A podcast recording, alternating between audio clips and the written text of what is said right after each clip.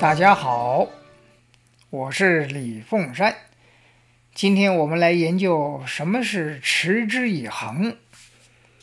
现代人呐、分秒必争，凡事讲究速度，即使是练气功，也希望能够快速见效，最好三两次呢就能够改善身体的状况，或是吃了什么，靠别人打通。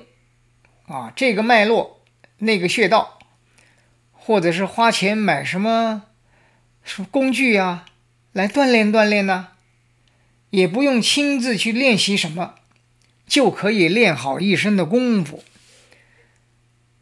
而得到了健康的身体。天下哪有这个道理啊？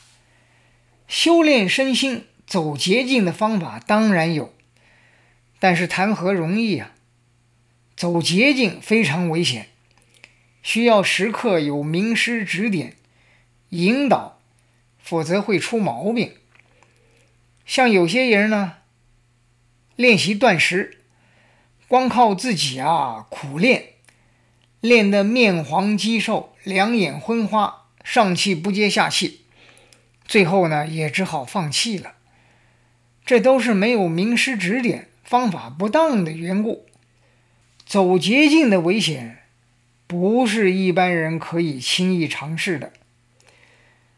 常人锻炼身心，一来呢必须得法，二来呢还是必须靠自己脚踏实地、循序渐进的练习。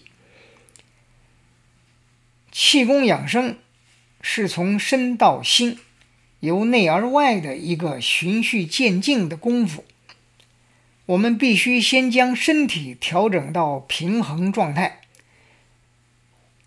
才能培养心境平和的功夫，进而达到灵性提升的境界。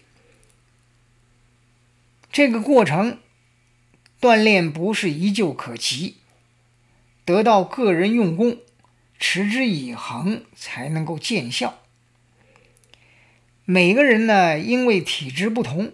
练习气功的效果各有差异，但是只要肯拨出时间练习，跟随师傅所教导的动作去做，不必多久就会有所体会了。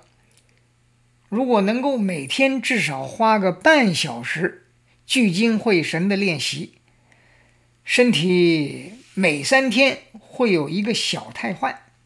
七天会有一个大太坏。